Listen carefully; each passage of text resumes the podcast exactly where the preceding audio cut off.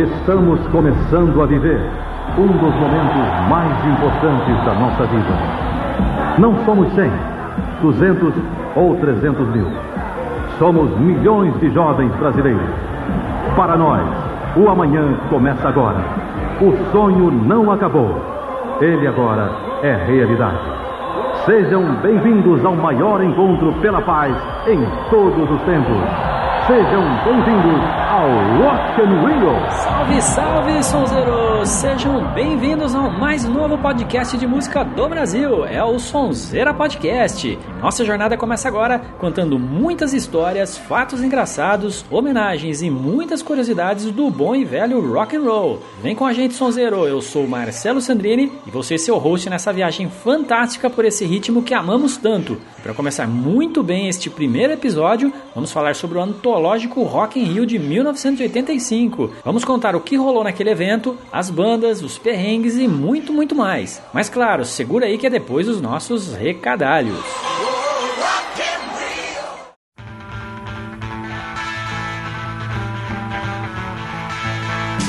Muito bem, Sonzeiro. Nosso podcast está nas redes sociais. Basta apontar o seu browser para os nossos perfis no Facebook em facebook.com.br sonzeirapodcast. O nosso Twitter é o arroba e o nosso canal no YouTube é o youtube.com.br sonzeiraplay. Beleza? Segue a gente por lá. E você pode ouvir nossos episódios direto do nosso site, é o www.sonzeira.com.br, ou ainda pode assinar nosso canal na iTunes Store. E também pode adicionar o nosso feed em qualquer agregador de podcast de sua preferência. Todos os links estão no post desse episódio, beleza?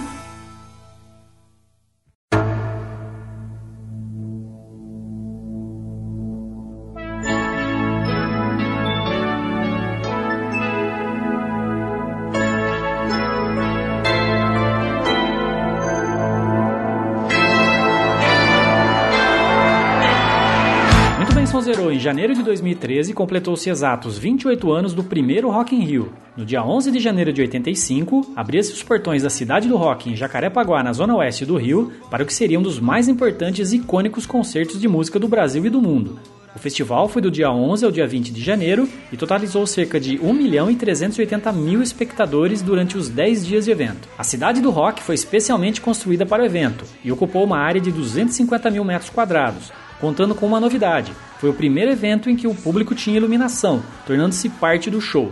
Foi a partir deste festival que o Brasil entrou para o circuito de show de bandas, já que até então as bandas nunca vinham para cá. O idealizador do festival era o empresário e publicitário brasileiro Roberto Medina. Foram gastos cerca de 11 milhões de dólares na organização do evento. Segundo ele, foi muito difícil convencer as gravadoras que o rock ainda tinha fôlego no Brasil para idealizar um evento desse porte. Como curiosidade, Medina deu o prédio de sete andares da Artplan como garantia de um empréstimo bancário para poder bancar a contratação dos artistas. O que mais chama atenção nesse evento era o line-up. Nada mais nada menos do que 31 bandas entre artistas nacionais e internacionais passaram por lá e fizeram a alegria dos espectadores. Nomes internacionais de peso como Iron Maiden, Whitesnake, Scorpions, Ozzy Osbourne, Rod Stewart, ACDC, Queen, dentre outros. Já o time brasileiro contava com Paradamas do Sucesso, Barão Vermelho, Erasmo Carlos, Kid Abelha, Eduardo Duzek, Gilberto Gil, dentre outros. Se você perguntar para qualquer um sobre qual Rock in Rio foi o melhor, vão responder de pronto que foi o primeiro Rock in Rio, muito pelo fato de muitas bandas estarem no auge de suas carreiras na época. O Brasil de 1985 tinha acabado de realizar a sua primeira eleição indireta para presidente, depois do golpe militar de 64, elegendo Tancredo Neves. Teve até Cazuza falando na sua apresentação de um Brasil novo surgindo. A inflação era absurda, cerca de 224% ao ano, e no esporte, Ayrton Senna trocava a Toleman pela Lotus e iniciava a caminhada para o seu primeiro título mundial. No dia 11 de janeiro subiram ao palco as bandas Queen, Iron Maiden, Whitesnake, Baby Consuelo e Pepeu Gomes, Erasmo Carlos e Ney Mato Grosso. Nesse dia passaram por lá cerca de 270 mil pessoas, sendo que a honra de abrir o festival ficou a cargo de Ney Mato Grosso. Um dos destaques do primeiro dia, Fred Mercury do Queen, no entanto, não foi um dos mais simpáticos. Para atravessar o corredor, o vocalista do Queen exigiu que todos que estivessem por ali entrassem nos seus camarins. A atitude irritou a todos e quando o cantor passou, um coro berrava: Bicha! Quando voltou ao seu camarim, o astro ainda encontrou tudo quebrado por lá. Outro destaque do primeiro dia foram os integrantes da banda Whitesnake. Eles não beberam uma gota de álcool sequer e contrataram um personal trainer, um coreógrafo, um nutricionista e até um massagista. Tudo em favor da saúde para se apresentarem bem no festival. A estreia do Iron Maiden na América do Sul não foi uma das melhores. Foi um show com diversos problemas, desde falhas de microfone, fogo no palco e até o vocalista Bruce Dickinson sangrando no palco devido a uma guitarrada. No final, o Iron Maiden conseguiu superar os problemas, fazendo um show histórico e inesquecível para os fãs. Muito bem, sonzeiros, vamos abrir o primeiro bloco do nosso programa com algumas apresentações originais do evento, então peço desculpas de antemão pela qualidade, já que o áudio foi retirado em sua grande maioria de gravações amadoras. Vamos abrir com White Snake, Love Ain't No Stranger, seguido de Iron Maiden, The Trooper, depois uma do Queen com Love of My Life. Aumenta o som, sonzeiro!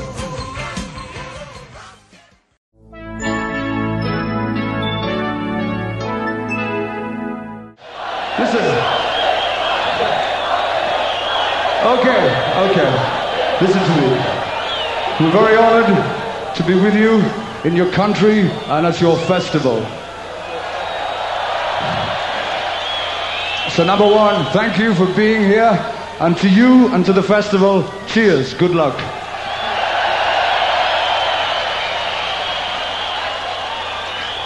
We, uh, we got a song for you from Slide It In. This song called Love Ain't No Stranger. Okay.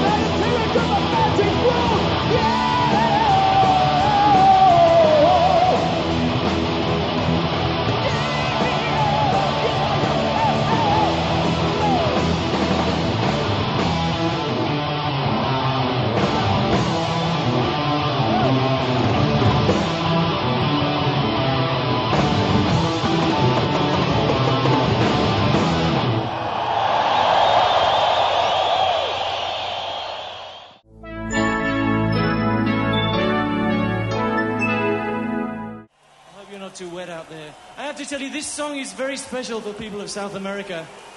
And we thank you very much for making it special throughout the world. This is called Love of My Life.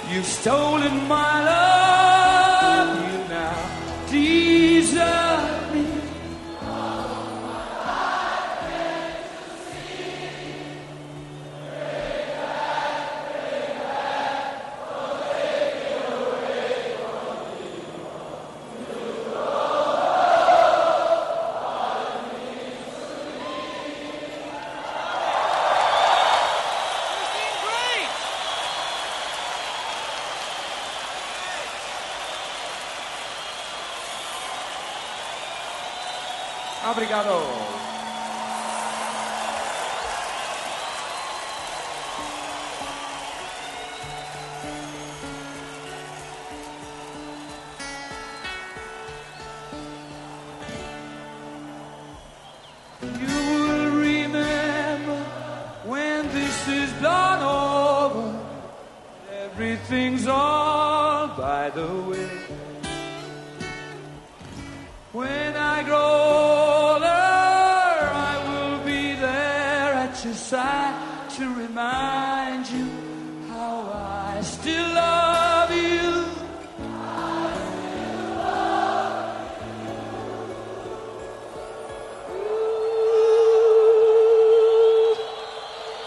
Still love you. You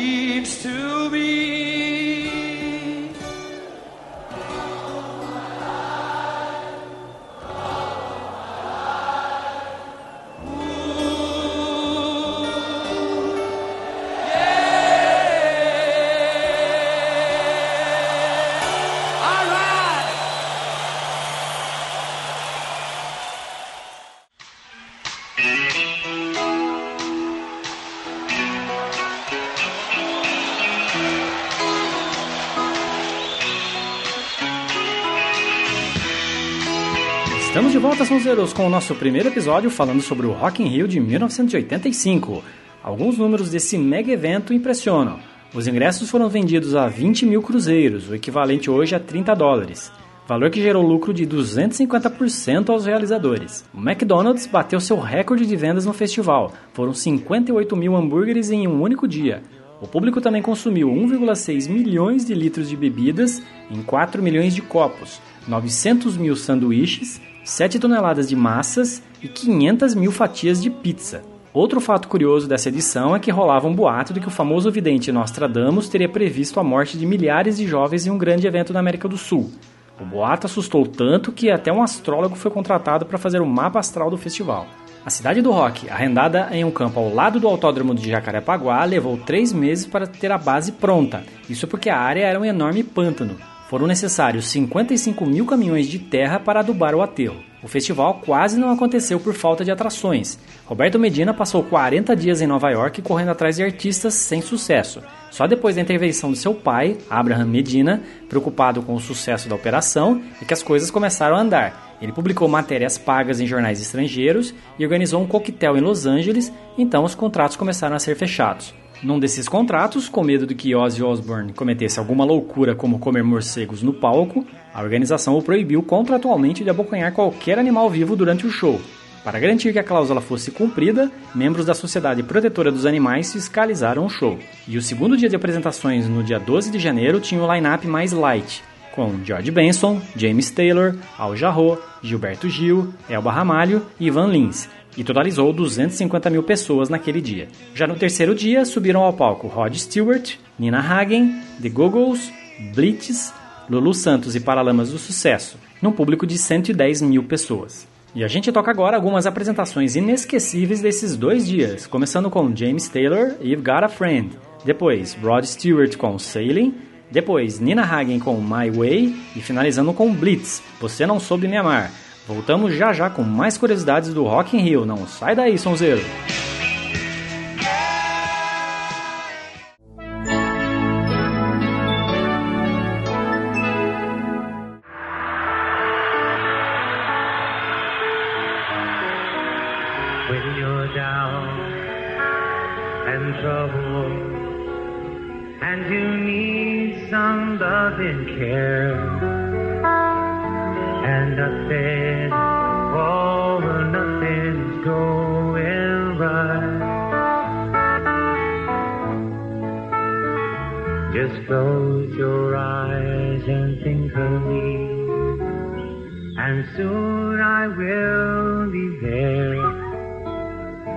To brighten up, yeah, even your darkest night.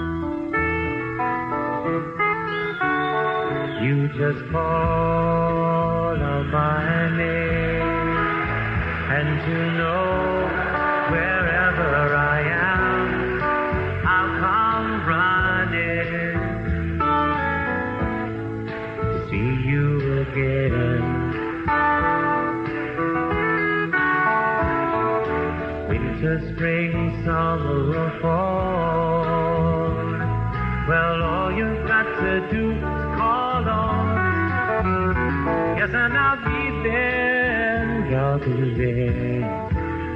got.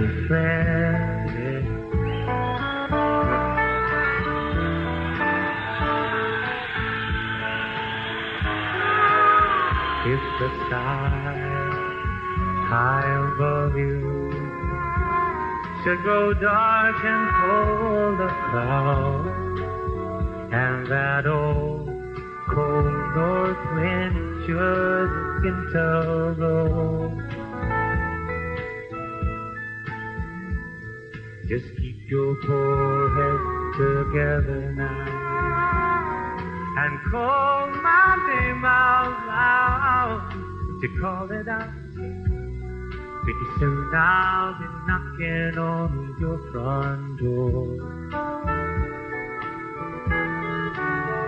You just call out my name, and you know wherever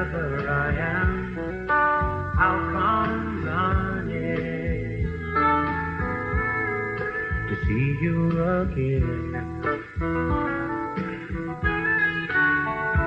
Talking about winter, spring, summer, or fall. Now all you've got to do is call on me, and I'll be there. Yes, I'll be there. Yes. Well, ain't it good to know that you've got a friend when people can be so cold. Tell her just misunderstood you. Well, they'll take your soul if you let them.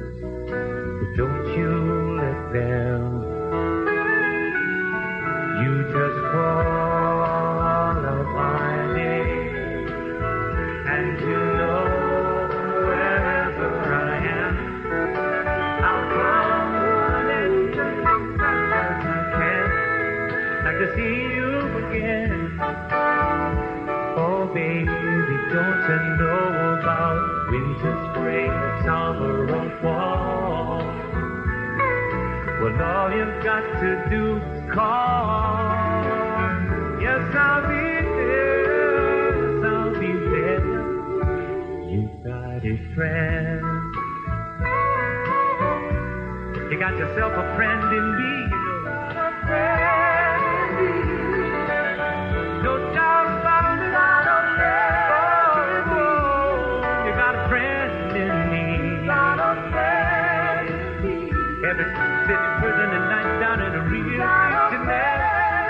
and a friend is got nine Yeah, and yeah. you don't feel so good, baby, treat it as bad as I.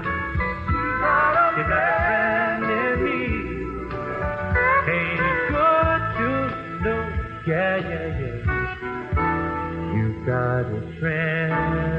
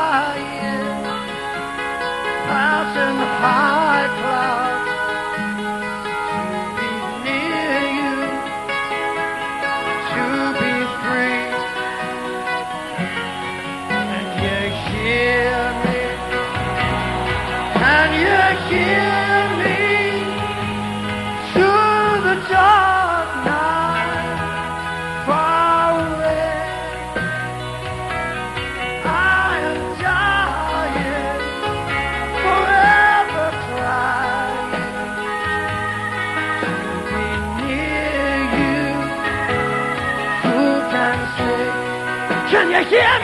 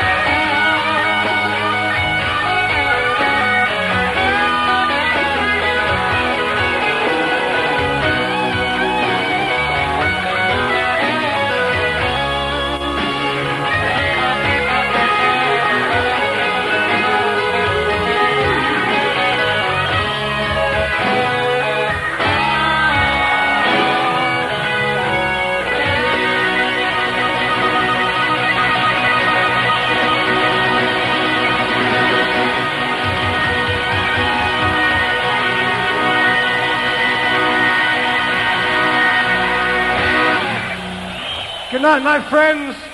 I sincerely do want to come back here again. Good night.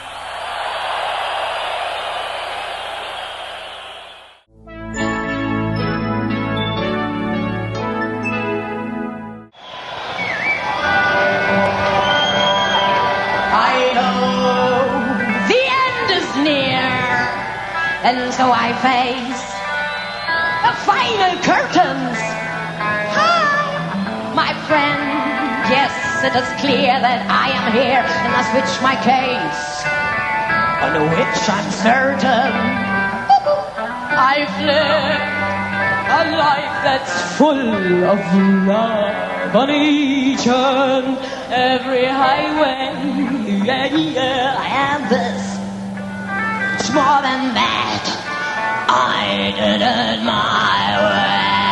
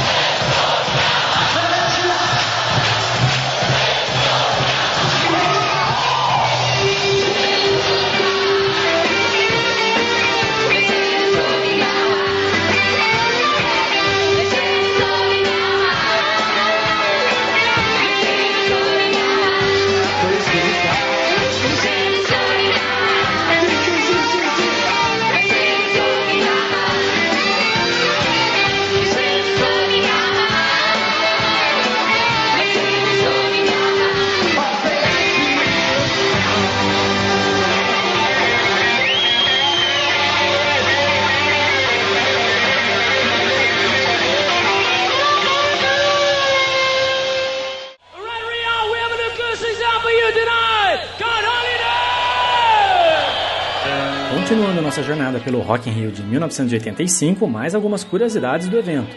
O primeiro Rock in Rio, diferentemente de hoje em dia, tinha apenas um único palco. Então, para dar agilidade na troca dos artistas no festival, o cenógrafo Mário Monteiro criou uma estrutura móvel com três palcos distintos, correndo sob trilhos. Enquanto uma banda tocava, o equipamento da outra era preparado no tablado lateral, o famoso jeitinho brasileiro. O sino que o ACDC tocava no início de Hells Bells pesava 1.500 quilos e teve que ser trazido de navio, mas na hora de subir no palco não deu, a estrutura não aguentaria o peso. A solução foi uma réplica de gesso do sino, e a badalada foi disparada eletronicamente, solução que foi utilizada inclusive em futuros shows da banda. O termo metaleiro foi inventado nessa edição do Rock in Rio pela Rede Globo. A emissora de TV começou a usar a palavra para se referir aos fãs do gênero heavy metal. Entrando no quarto dia do evento, no dia 14 de janeiro, subiram ao palco de novo James Taylor, George Benson, Alceu Valença e Moraes Moreira. Foi o dia mais fraco do evento, com 30 mil pessoas. Porém, no dia seguinte, a cidade do rock seria invadida por uma multidão. No dia 15 de janeiro foi o dia do rock pesado entrar novamente em cena. Chegou a vez do ACDC, Scorpions, Barão Vermelho, Eduardo Duzek e Kid Abelha e os Abóboras Selvagens. O público foi recorde do evento, 300 mil pessoas. A grande jogada da organização era criar um mix de atrações, democratizando gostos musicais. Só que o grande investimento foi no heavy metal, atraindo muitos metaleiros à plateia. Só depois é que foram perceber a burrada que tinham feito, ao programar artistas de MPB, rock brasileiro, para abrir os shows dos ídolos do metal. Nemato Grosso foi o primeiro da noite. Sofreu, mas não perdeu a pose. Eles jogavam coisas em mim, eu jogava neles de volta. O grande mártir acabou sendo Erasmo Carlos, trajando um figurino de inspiração metaleira que só irritou mais as hordas. Nunca imaginei que fossem reagir dessa forma, lembra Erasmo. Nesse fatídico dia 15, na estreia de Scorpions e CDC, a festa da democracia foi manchada pela chuva de copos de papel e pedregulhos que os metaleiros recepcionavam os brasileiros. Em particular, o Kid Abelha e os Abóboras Selvagens e Eduardo Duzek. Tirou o humor e a concentração, lembra Paula Tora. Pior foi fingir para a TV que tudo tinha sido ótimo. Eduardo Duzek, de figurino clown brega, terninho estampado com bandeiras de vários países, também virou alvo. Foi o pior público de festival que eu já participei. Ao contrário dos assustados membros do Kid Abelha, do Zeke revidou. As pessoas que estão jogando coisas no palco têm mais é que ser linchadas, gritava. Não está afim de escutar música? Fique em casa e se suicida, esbravejou o músico. Escuta só sonzeiro o que ele respondeu ao ser vaiado. Aí, vamos respirar fundo que vem mais rock aí. É o seguinte, respira fundo e eu vou contar até três e quero ouvir uma grande vai aqui, hein? Um, dois, três.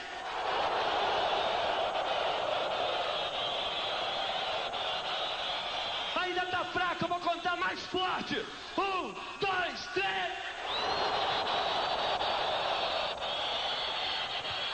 Às vezes é ótimo ser vaiado. Depois do show, Eduardo deu uma entrevista para a repórter Leida Maria da Rede Globo e comentou o caso. Ouça parte da entrevista. O Zec acabou de se apresentar no Rock in Rio, na quinta noite do Rock in Rio, e é por aí que eu converso. E aí, meu amor? Eu acho que tá na boa. Eu acho que foi ótimo, acho que foi uma grande apresentação. Tecnicamente falando, foi perfeito, foi um show que rolou legal. Fora problemas, assim, de uma pequena parte da plateia. E que você já logo paga geral, né? É, Eu acho que turma mal comportada a gente dá prova na hora. tá? Agora é forró, moro? É pra dançar gostoso, vamos lá! Que há uma troca entre o artista e a plateia e essa troca tem que existir como qualquer relação humana, né? Se você busca uma coisa e a, e a pessoa não responde, você é o primeiro a colocar aquilo que você acha. Isso é necessário, eu acho saudável. Hoje houve um pequeno problema de divisões, assim, eu não, não tenho exatamente a ver com heavy metal, mas embora tenha a ver, por, por isso boa parte do público gostou muito do show, mas eu acho que na sexta-feira vai rolar melhor. Para os artistas brasileiros, não ser hostilizado já estava bom. Na primeira noite, Pepeu Gomes não sofreu por ter percebido antecipadamente o vespeiro. Mudei o repertório antes do show, tava mais pop, levei para um lado mais instrumental, foi o que me salvou da guilhotina, brinca. O Barão Vermelho no dia 15 também segurou firme, graças ao som cru e ao jeito desbocado de Cazuza. De todas as escalações estapafúrdias do festival, nenhuma batia do dia 16. Subiram ao palco Paralamas, Moraes Moreira, Rita Lee, Ozzy Osbourne e Rod Stewart. Claro que os metaleiros apareceram para ver o Ozzy, porém estava em minoria. Herbert Viana aproveitou o espaço e falou sobre o ocorrido na noite anterior. É que ontem eu tava aqui assistindo shows, fiquei chateado com que alguma parte da plateia fez com Eduardo do Sec e com Kid Abelha de jogar pedra. Eu acho, acho o seguinte, que cada um tem direito de viver o grupo que gosta. Vem na hora que vai tocar o seu grupo, cara, e em vez de vir jogar pedra, fica em casa aprendendo a tocar guitarra, quem sabe no próximo você tá aqui no palco. Vamos então com o terceiro bloco de músicas com os destaques dos dias 15 e 16 de janeiro, começando com o ACDC, Back in Black, depois Scorpions, Rock Like a Hurricane. Na sequência, Ozzy Osbourne com Iron Man, depois Barão Vermelho com Cazuza nos vocais com a música Pro Dia Nascer Feliz e finalizando com Paralamas do Sucesso com Óculos. Aumenta o som, Sonzeiro, que a gente volta já já com mais Sonzeira Podcast.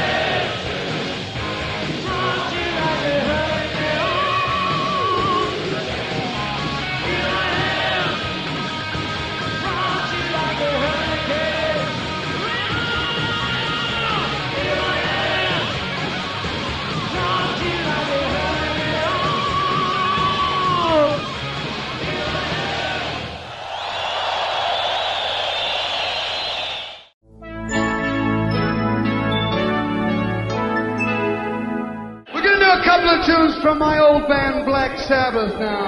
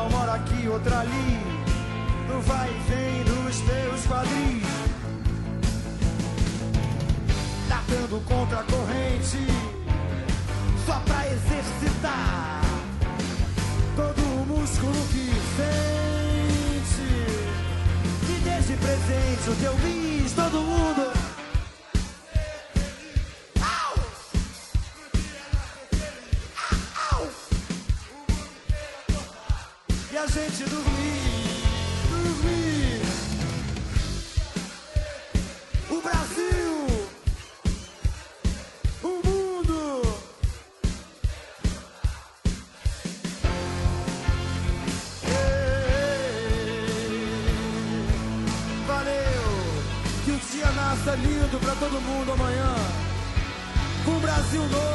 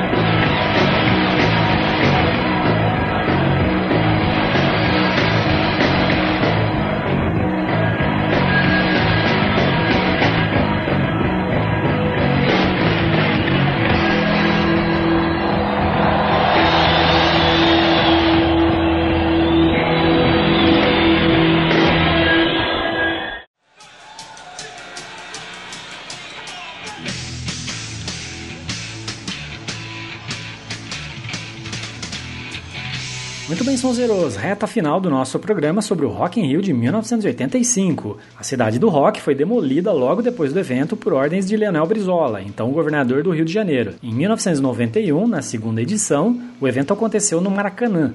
Só em 2001, no entanto, o espaço foi reconstruído para voltar a abrigar o festival. Não bastasse a escalação atrapalhada da organização para os artistas brasileiros, a organização foi criticada também pela qualidade e potência inferior à dos colegas estrangeiros. Saí do palco, fui ao camarote do Medina e avisei: temos um problema sério. Se exalta Ney Mato Grosso. O som era insuficiente para aquele espaço. Leone, então baixista do Kid Abelha, confirma o privilégio em favor dos estrangeiros. Só podíamos ficar meia hora na passagem de som, incluindo a montagem dos equipamentos. O ACDC tinha horas só para o som da guitarra. Medina ainda lembrava: os brasileiros não sabiam mexer na aparelhagem. Precisei deixar tudo na mão dos americanos, que sacaneavam mesmo. Outro constrangimento era com relação ao palco. Muitos artistas nacionais não respeitavam as ordens para sair. Segundo Medina, eles não estavam habituados a respeitar cronogramas. Em alguns casos, as cenas foram constrangedoras. O primeiro show de Lulu Santos terminou com o palco giratório se movendo e levando o cantor embora no meio de uma música. Mas nem tudo foi terrível para os brasileiros. O Rock in Rio foi uma tremenda vitrine.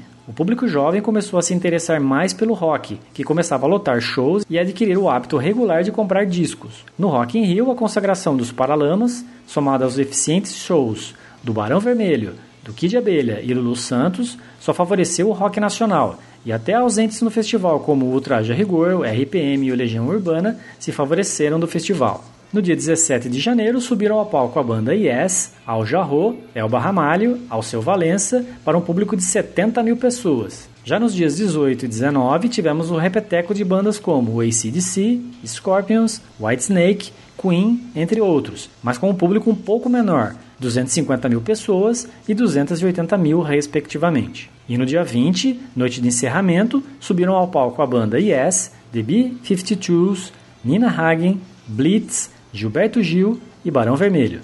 Apesar de todos os perrengues, o evento foi um sucesso. Superando todas as desconfianças, o público compareceu em peso e os organizadores ficaram satisfeitos e aliviados, marcando para sempre a geração que participou deste fantástico evento.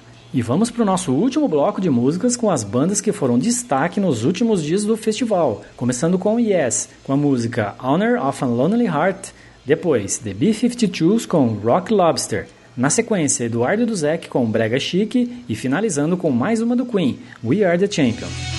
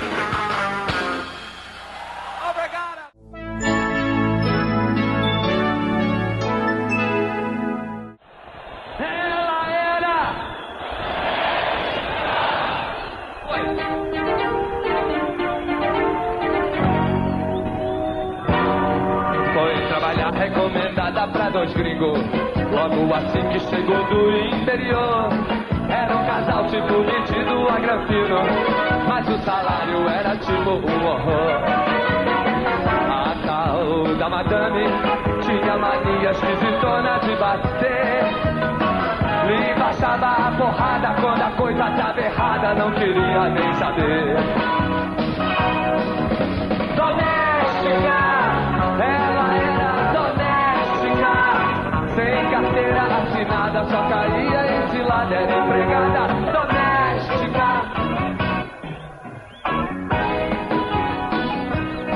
Nunca notou a quantidade de giletes, não reparou a mesa espelhada do salão, não perguntou o que, que era o papelote, baixou os olhos e ela entrou no camburão. Na delegacia, sua patroa americana ameaçou. Milionária, eu fungava de gripada, não seja otária, por favor. Doméstica, traficante disfarçada de doméstica. Era manchete nos jornais, o casal nem deu pra trás, um bravo pra doméstica. No presídio aprendeu com as companheiras A cidadania descolar como ninguém Ficou famosa no ambiente carcerário Uma mulata que nasceu pra ser alguém. Pois não é que a doméstica conseguiu uma prisão doméstica. Saiu por bom comportamento Mas jurou nesse momento vingar a raça das domésticas. Então alguém lhe aconselhou logo de cara ontem e vê se arranja algum barão. Porque melhor que interior ou que uma cela é ter turista e faturar no calçadão. Até que um dia um mercedinho prateado buzinou. Era um louro alemão que lhe abriu a porta do carro e lhe tacou um bofetão. Você já vai, Julio? Doméstica, virou uma baronesa. Mesmo com as taras do barão, segurou a situação, levando uma vida sua mansão Stuttgart, ouvindo Mozart e Beethoven de montão, com pivete mulatinho pela casa, que era herdeiro de olho azul como o barão. Precisou de uma babá, botou um anúncio bilíngue no jornal. Seu montão abriu a porta pra uma loura meio brega, uma Yankee de quintal.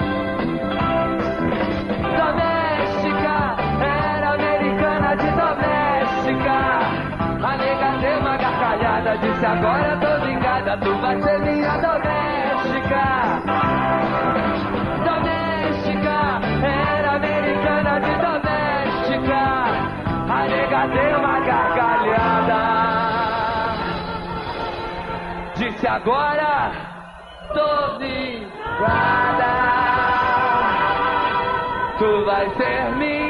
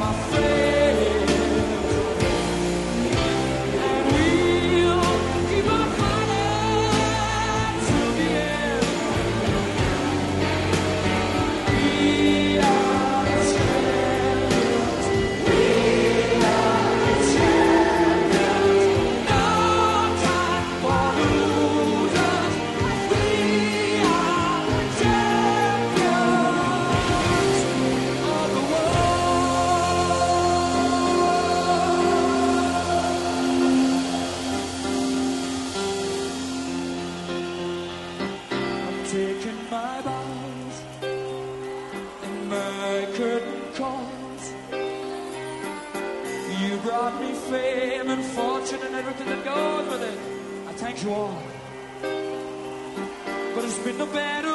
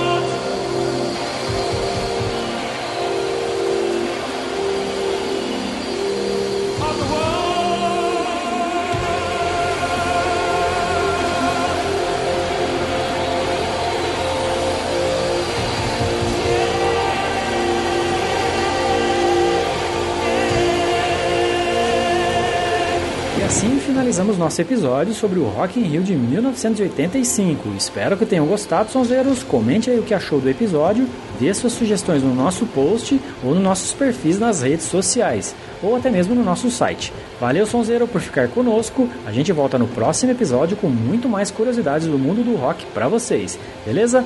Grande abraço e até mais!